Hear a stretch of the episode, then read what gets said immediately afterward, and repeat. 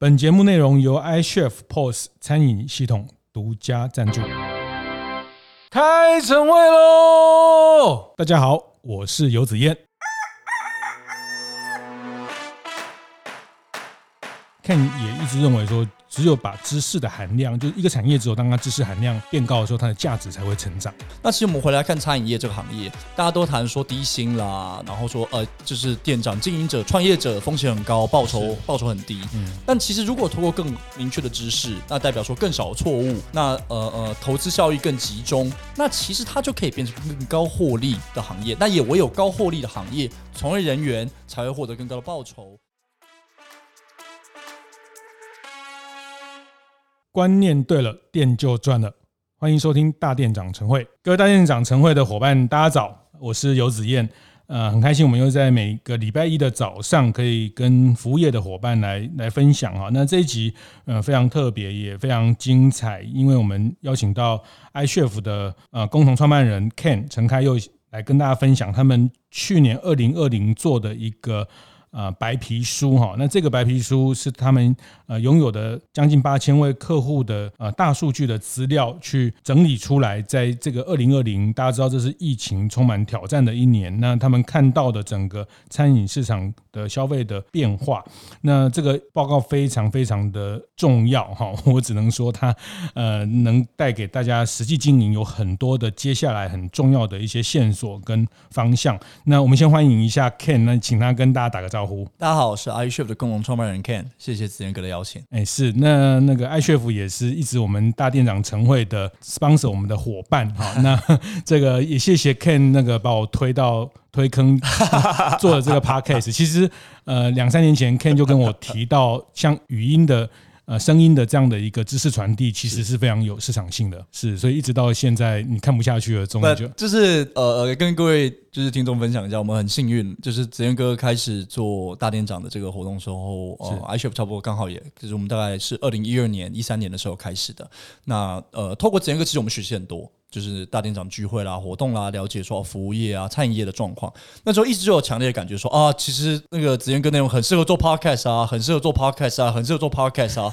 所以从三年前就一直跟他讨论，就是推坑、推坑、推坑，然后就话他就拉我们一把嘛，说好啊，不然一起下来。那所以才有机会就开启这个系列。但真的觉得很荣幸有这个机会能够跟子彦哥还有团队一起合作。对，所以呃，那个我们这个 podcast 是。筹备了三年哈，那个是 心理筹备，对对对，心理筹备哈。那但一直就是说，呃，我觉得我也非常认同 Ken，我们常讨论就是说，他认为说，餐饮服务业过去给人家感觉好像他他没什么门槛，他好像谁都可以来做，不像这个所谓的科技业或是呃这个他没有什么独特的专业哈。但是我觉得这几年的呃服务业经营，因为线上线下互联网，其实专业的知识其实开店。专业知识越来越重要。那其实 Ken 也一直认为说，只有把知识的含量，就是一个产业，只有当它知识含量变高的时候，它的价值才会成长。是完全没错。就是今天是，就像叫我们讲农业这件事情好了，农业是大家都可以做的行业。说老实话，是支撑我们社会呃人类社会前进的一个重要的行业。是，但当唯有当知识含量变高，也就是说，透过知识提高生产力的时候，农业的报酬才会上升。那人你从事农业人员的收入才会增加。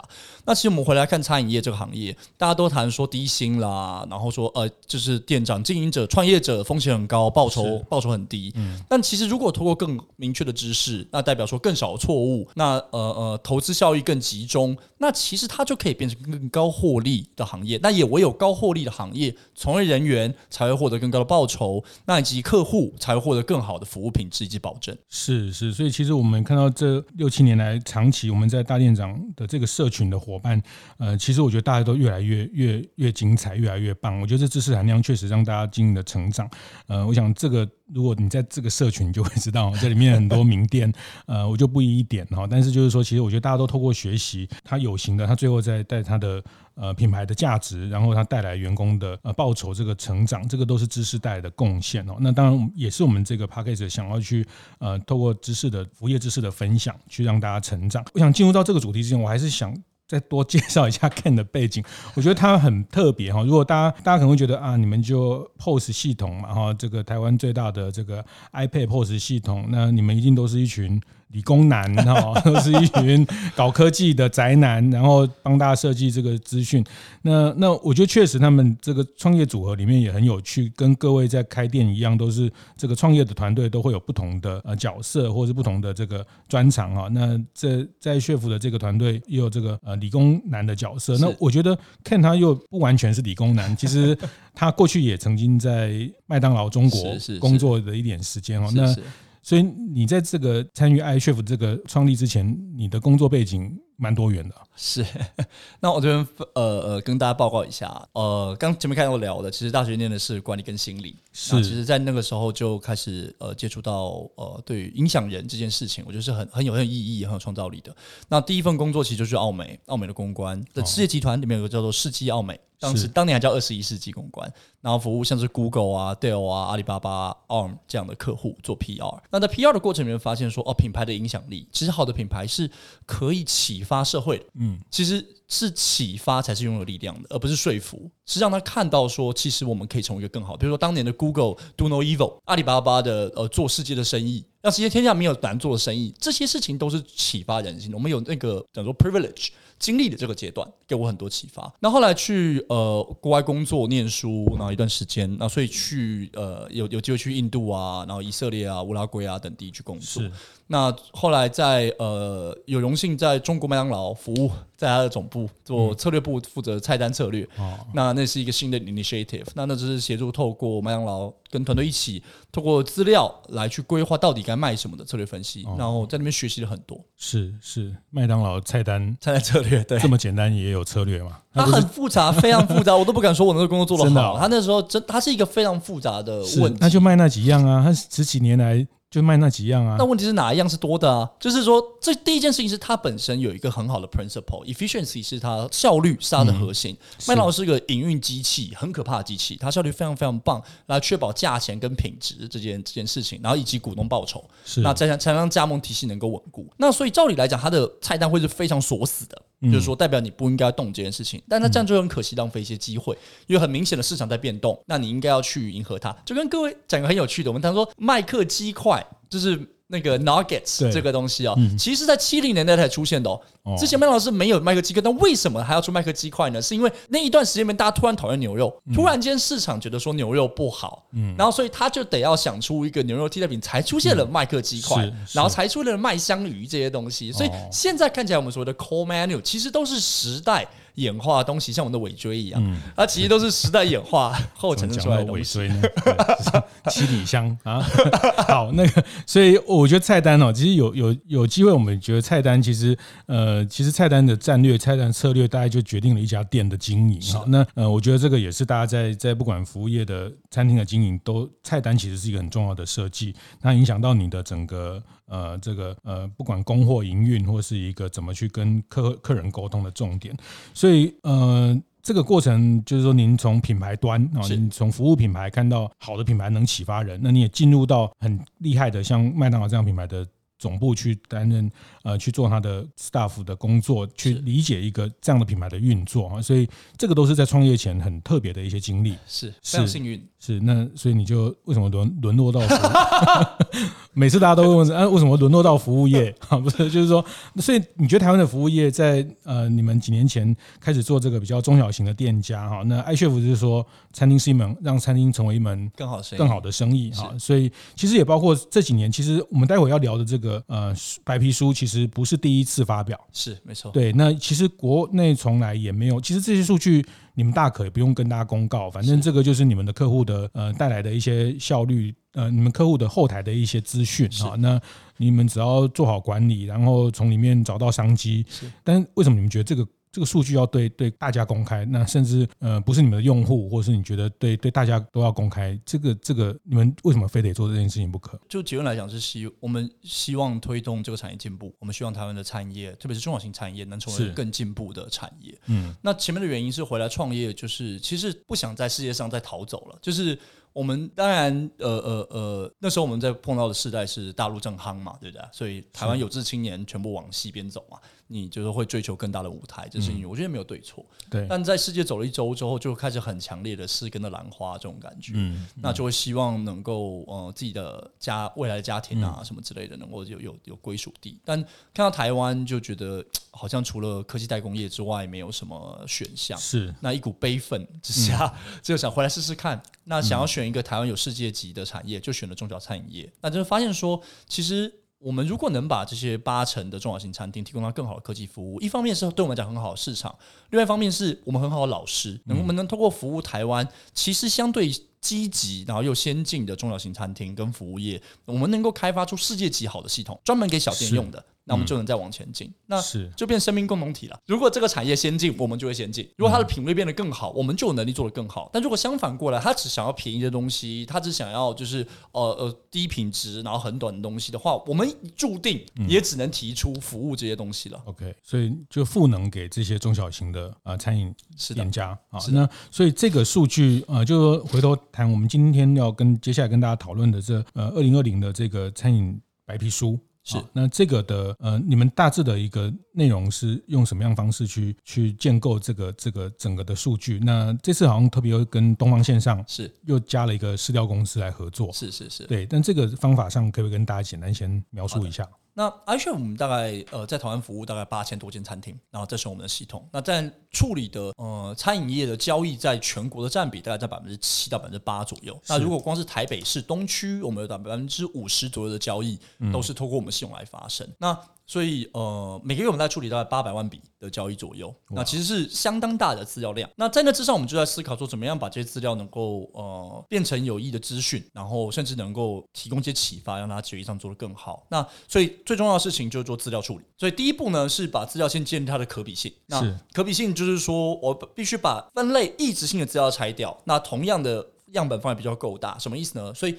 我们就第一个事情是我们挑我们样本数够密集的，我不拿台北的店跟宜兰比，或者是跟南投的比，所以我必须挑我样本足够，所以我们就先挑六都，然后第二件事情做同店比，就是我们不是整个加总起来的总数字比总数字，像经济部的产值没有，我们会挑我们所有的资料体里面都是那一家店已经开两到三年以上，是，所以我才能够去比较它两年的比较的数据是有可信的基础的，而不是拿城市跟城市做比较，所以用同店比，因为想要尽可能接近现在经营者的手感，嗯，因为你很有可能说哦，整个产值在上升了，但是只是因为店变多了。所以你的营业额其实没有增加，只是因为店变多了。那我们想要反映的是经营者的感受如何？那所以在资料处理从质性这边，我们做了很多，透过我们的资料量来做到这件事情。那为了让这个资料的处理更，我们叫做 data hygiene，就是资料的呃呃干净性啊、卫生、资料卫生啊，嗯，更高。所以我们就跟东方线上合作，就是他们是市调专家，他们会把资料处理上面给我们提供了很大的可靠度上的提升。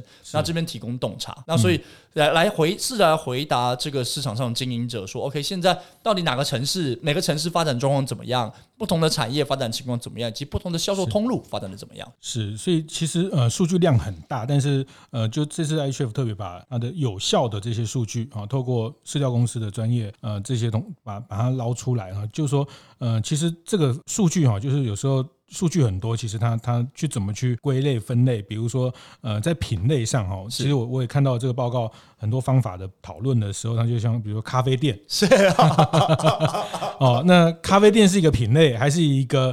呃，就是怎么定义咖啡店？其实，呃，这个这个这个是很多元的哈。其实有的是以卖餐为主的咖啡店，有的是以卖咖啡为主的，或是其实光这个定义，它怎么去做比较？像品类上分析，其实就刚讲那个资料的干净度这件事情，是是是。那它我们分成三个阶段做，或就是子彦哥讲的对，这次这次的报告总共是在咖啡厅是我们一个很明显的一个要件的的的层面。我们第一阶段第一次阶段做这个事情的时候，我们是依照我们的人工判断，是，也就是我们的人员在在呃呃认定啊这是什么店，那我们用这个来做分类。但后来发现这玩意儿不太可靠嘛，因为很主观，是某个人的判断，所以我们就问 Google，所以我们就是爬了 Google 我的商家里面对这个店的。就是分类，那 Google 的分，我说啊，Google 说它是，那应该就是这么一回事了。嗯，那后来我们仔细看那个分类，其实那个分类也是众多消费者自己再去帮他下的标签。那其实多元性也蛮多的。后面也发现说，特别在咖啡厅这一段就整个卡住了，大家都觉得这是咖啡厅。Seven 也卖咖啡，对啊，包有的包子店也卖咖啡，对对对，就是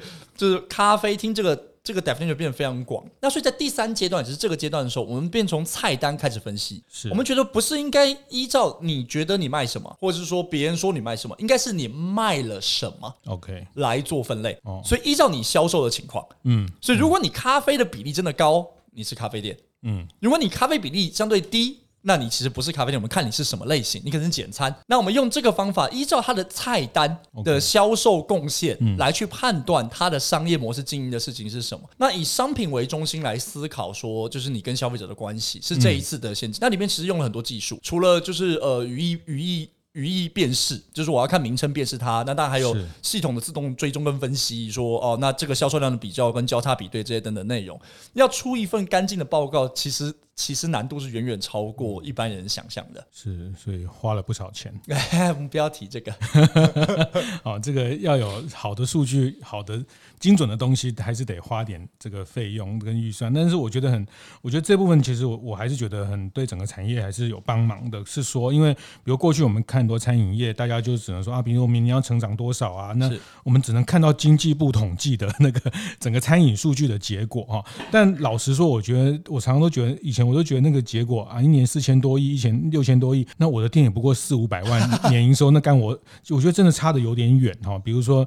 呃，你今天如果是王品，是瓦城开个两三百家店，可能看那个整个总体的东西会相对的对照性高。但是我觉得对于中小型的店，三家五家店地区的店，其实我觉得大家要比较的经营的坐标是什么？其实我觉得过去一直是缺乏的。那这次 iCHEF 其实呃，他们以餐饮的这个这个部分，其实那当然这个。所有的调查、所有的报告，它有都有它的限制。哈，那这个一样就是说，他们全台湾的将近百分之八的店家，然后特别在台北东区将近百分之五十。那我觉得这个报告可能限制是说，它。特别是适合中小型餐饮的呃这个经营者做参考。那对于大型连锁，它可能就相对，因为以艾学府的这个客户的成员，它并没有像几上百家的这样的系统哦，所以呃它的参参考性、对照性在这里可能是做一些一些提醒啊。是那呃不过因为这个报告非常丰富哦，我就先在这边预告，我们下下礼拜会把那个品类的部分特别抽出来讲。我觉得呃刚讲咖啡厅，就是说他们这次把品类做的很严格的定义哈。那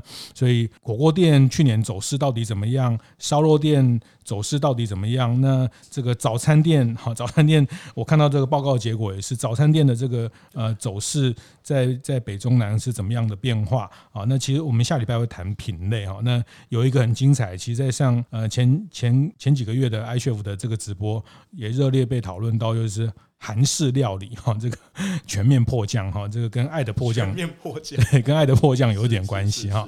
好，那所以我们这礼拜会先把报告的另外一个很重要的一些呃，特别是在外送跟内用的行为的一些发现，还有六都的这个。这个比较哈，我觉得这个也是过去我我们也没有看过去做一个六都的餐饮消费市场的比较明确的细分。我们大部分就是讲啊，全台湾的餐饮怎么样啊？但是我觉得这个就就嗯，全台湾餐饮其实人口变动等等，其实捷运开通等等，这个都没有考虑到。那我觉得 iCHEF 这次的六都的这个呃调查结果，我觉得是是很值得大家做。接下来大家展店那就要开。到外县市开连锁店做加盟，其实我觉得这个非常非常深具参考。所以能不能先请 Ken 分分享一下六都的？你们这次做了一个六都的这个是。成长的这个报告的这个结果大致是什么？我们如果只，我们就用刚刚杰克先讲说，呃，在成真报告的时候，我们很想很希望提供市场一个可靠度，但是必须建立在可比性上面哦。OK，所以说你的确你是跟这个样本或群体是类似的，那所以这资料跟你本身的可比性才会出现。那就如果我们看六都，就是我们说呃呃双北、桃园，然后台中、台南、高雄这六个城市来看的话，嗯、会发现在疫情时候的表现其实很有趣的，如前面开始所讲的，跟 SARS 模式非常接近，它在整体。下跌的幅度是在进到四月的时候，就是清明节的时候，其实那那那一段时间是跌的最低的，是。那差不多的幅度也跌到大概到呃负二十几个 percent 左右的业绩的产值的倒退，同店比的倒退，但在那个之后就开始往上拉升，第三季其实就呃回升，但这一次的模式跟 SARS 模式很不相同，就 SARS 的模式它它模式其实类似，就那一年是在六月份的时候到最低点。但到了八月份两个月之后就反弹正大概十呃十一 percent 啊，报复性报复性的消费，对，嗯。然后之后就维持在那边了，然后就持续的往上继续往上冲。哦是。那台湾看到的，我们看到的数据在六度里面显示的事情是，第三季弹回来了，但是第四季就又在往下跌，嗯，它又修回来一点，嗯回到了之前差不多呃呃零呐、啊。就是没有跌了，所以我们叫做回温，但是没有回稳。为什么？因为过去三年餐饮业的年比产值大概在四个 percent 左右，所以同店比大家都是四趴的速度在成长。但我们在第四季看到它其实并没有再拉升回到那个，所以那个报复性的消费短暂的，我们可以说大概第三季的一个，我们可以合理的推测说是三倍券有很有效的效果。哦，它的确激发了消费者去消费的这个动机。是，但那个动能就是在第四季我们没有呃没有观察到说呃它反映在这件事情上面。那但即便是这样，所以。地方第一个讲是这个，我们讲说回温，但是没有回稳了。嗯，但另外一方面讲是小型餐饮业受创的程度其实没有那么大。哦，就是可能相较于我们在新闻上看到说，哦，饭店就是万人空巷啊，座位都没没有人去啊，等等的这个内容，小型餐饮业受损的幅度大概在就是呃十几个 percent 左右。然后大致上，即便我们看到说对导电率是增加的，是就是就 iCHEF 自己观察数字的话，在四月份那个四五六这两个月份导电数大概增加一倍，这是事实。但即便是这样，也是呃整个代谢。率不过就是呃八个 percent 左右吧，就是五到八个 percent 左右，不会超过这个数字。然后后来就基本上就维持了稳定。但六都的确反应差别很大，嗯、就各位报告里面看到内容，双北的表现，它作为呃呃，我们说是母体啊，台湾经济的母体、嗯、最大比例的占比，其实相对是来讲很稳定。嗯，那但是台南就一路飙升了。哦，台南就是它是这边拿到非常多红利的一个一个。我看报告里面它超过两个位数，它超过两个位数的成长。其实它整个大盘哦，就是整个总体上来看，它其实大概去年大家都知道，就是大家在做经营都明显感受前上半年疫情的冲击，下半年有回来。但是，呃，我们从整个数这个报告看到的是，呃，这个下半年的回来，其实它最后并没有大概持平，对，大概有大概少个两趴三趴哈，就是说，所以意思是说，如果您去年一整年的业绩跟前年差不多，那就恭喜你，恭喜你，你已经很厉害了。对对对对，就是我觉得这个报告最好玩的是说，大家可以有一个标准哈，不要说啊，好像都凭感觉做，然后说，哎，那边看能下一个店开去竹北，不知道会不会中哈，开到哪里，台南会不会中？我觉得大家都凭感觉，或是有限的资讯，我想大家都有一些一些开店的朋友的一些情报流通，但我觉得台湾在这部分的情报，呃，像日本人开店或日本的这种呃服务业情报就非常的完整啊。那我觉得我们呃 iCHEF 也是在这边协助大家去提供这样的展店的情报，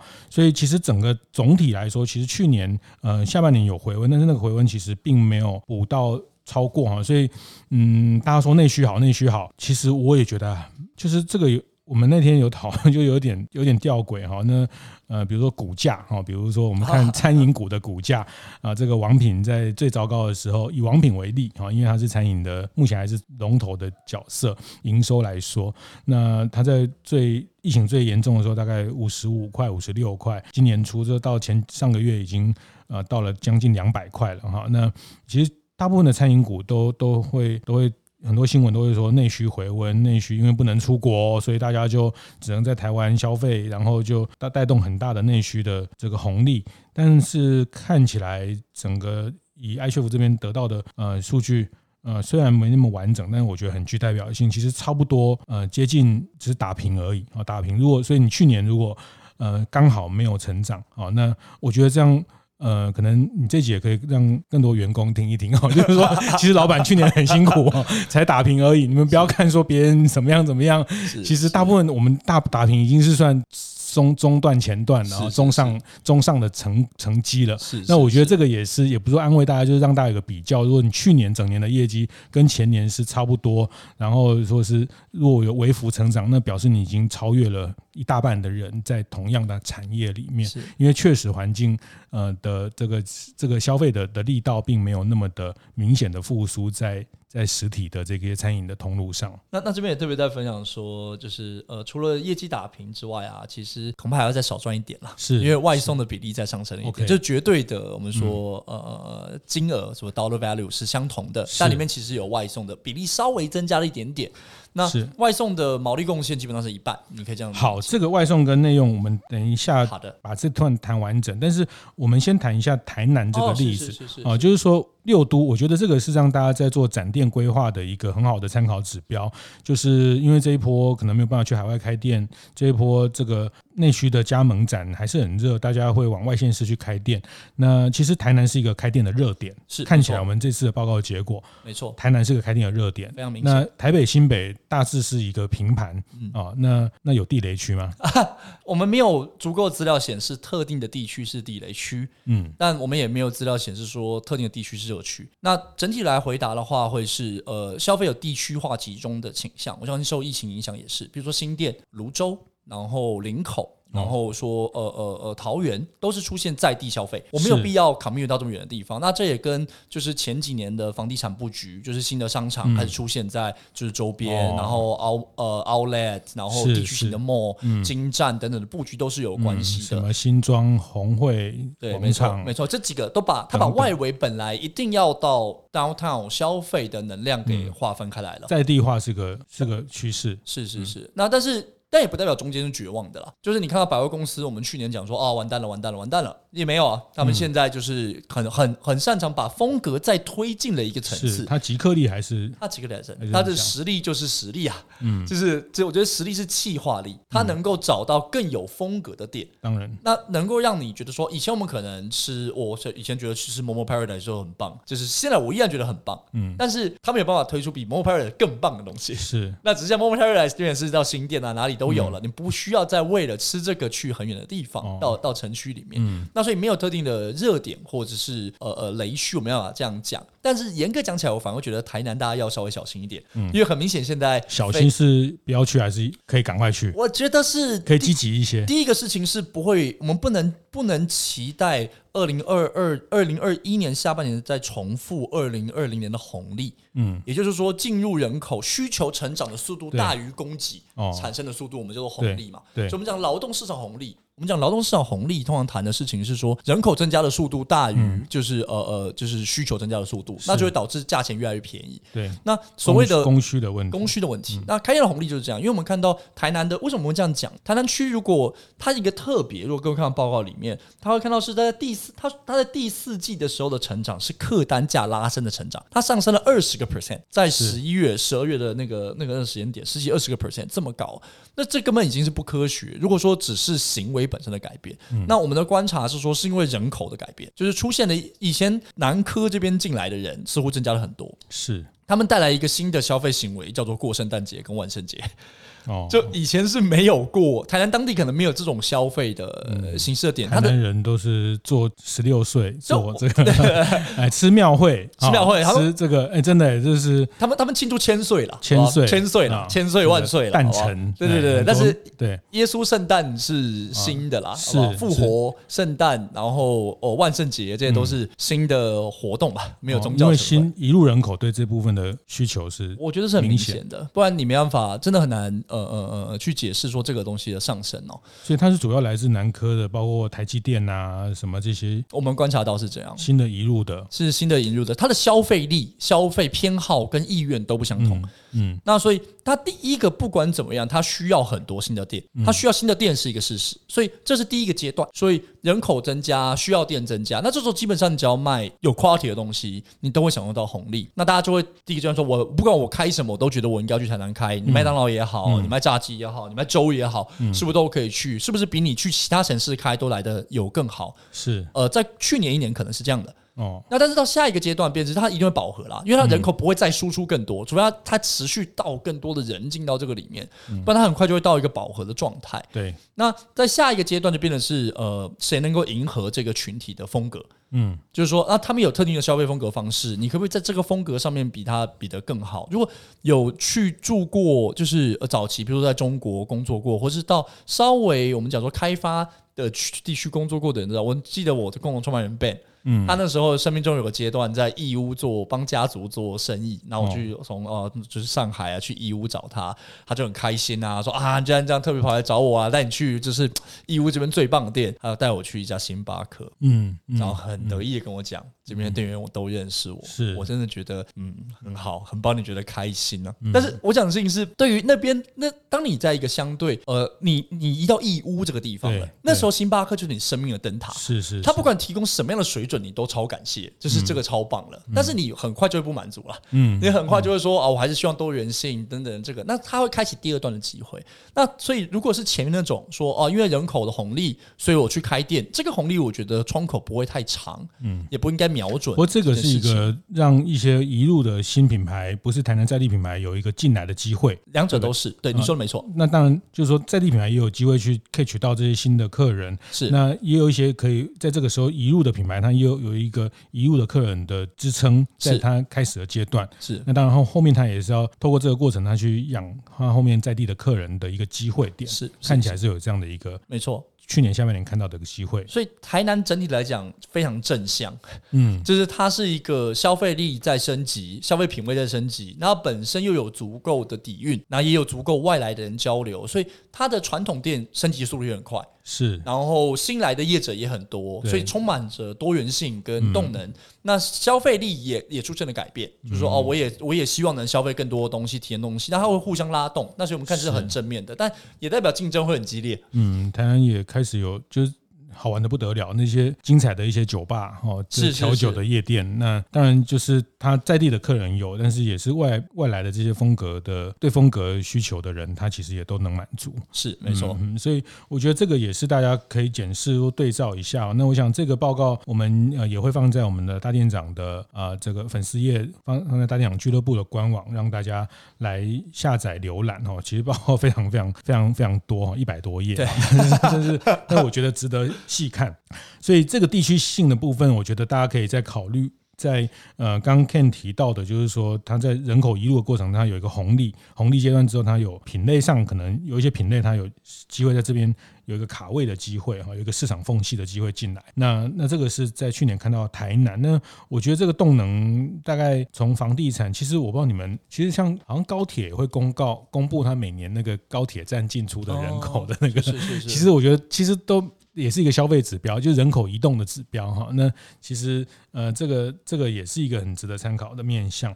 那第二个主题就是我们今天谈的第二个主题，就是谈那个外送跟内用哈。那这个也是呃很多人关注到外送这件事情。去年的疫情让外送变成一个呃刚性的需求，然后外送也变得呃变成政府机关的一个呃很重要的管理的的的项目哦。因为外送产生的所谓消费争议啦，或者是说外送人员的保险啊、职业安全啊等等，它就是变成一个公众的议题了哈。但是，呃，它也也因为。它也进入了大家生活当中，那所以 iChef 看到的去年在你们餐饮店家的外送的这个比例占大家的营收有明显的变动吗？那这是我们因为统计方法上面的调整。我我讲一个外部资料跟内部资料，先讲 iChef 内部的。我们在统计方法调整上，所以我们去关切的不只是呃外送平台，而是说整体外带加上外送，也就是说非店内是消费的行为的走势。那如果就呃比例就比例上来看的话，我们看它的它的比例其实。大就是占五成左右，那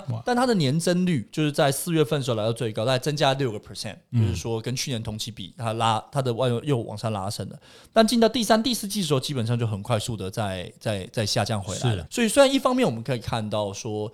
嗯，整体的平均上面来说，它其实上它是很重要，已经变得非常大的一块了。五十趴，五十趴是外带，外带跟那个呃外送都合在一起。的店家里面，几乎它一半的营业额是外送，一半营业额是外带外送，它就是 pick up pick up 也算是。Okay, 那任何通路的外送都算在里面，我们大概算到一半左右。那但是它在二零二零年扣除掉四月当月。其实单店比的成长动能并没有那么高哦。那但另外一点是我们讲说这是 aggregate 的，就是说被大家堆起来之后的平均表现看起来没有那么高。但如果你拆开看不同类型，甚至如果到不同店的话，会出现很明显的差距。那我们会会说强于外送的店现在越来越强了。嗯，就是它的订单的成长速度会变得明显。嗯，那不强于外送的会越来越弱。哦，就是它平台在发展到一个淘汰的机制，它的竞争模式开始改变。是，它没有全民红利这种事情。哦，而是开始集中在特定的店家上面，出现了赢家跟输家这件事情。那如果大家有在 Facebook 上有有有参加一些不同外送平台老板的社团，也会看到这个话，两个社团。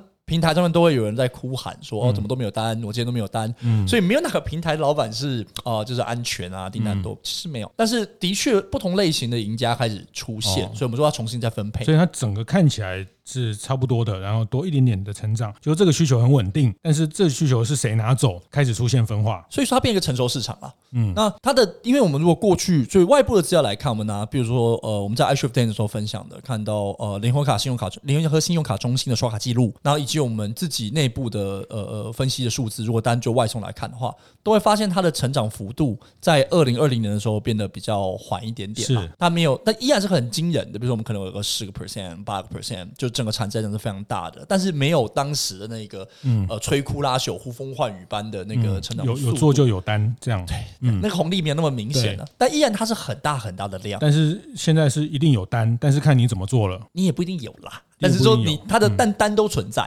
嗯，就是只是你拿不拿得到。那所以我们那时候建议是说，如果你真的要做外送，你可能要更积极的思考，你没有躺没有躺着做这种选项，嗯嗯、就是你可能不论是投资排名。哦，做呃套餐折扣，想办法争，就跟电商一样了。你要争取更好的位置，然后来。但是这个是你，你只能够争取更好的位置，跟给更好的促销品上，让让通路，让 Momo 愿意把你的商品放在好的地方，比较像是你上 Momo 的感觉。就是餐饮电商化，那那就牵动到你的商业模式了啊。就是你要在内用的，就是或者说前面我们有几集有一集也谈到。外送其实是开第二家店的概念，是。你开第二家线上，因为它的整个呃这个成本结构、整个营运动线、整个消费体验都不一样，整个接触客人的方式也不一样了，所以这个里面开始出现分化了，就是你要用第二家店去思维你的外送的模式，呃，不然呃一方面有的人说都没有单，有有些老板就说哦他觉得很担心他的外送都占到六成了，这怎么下去？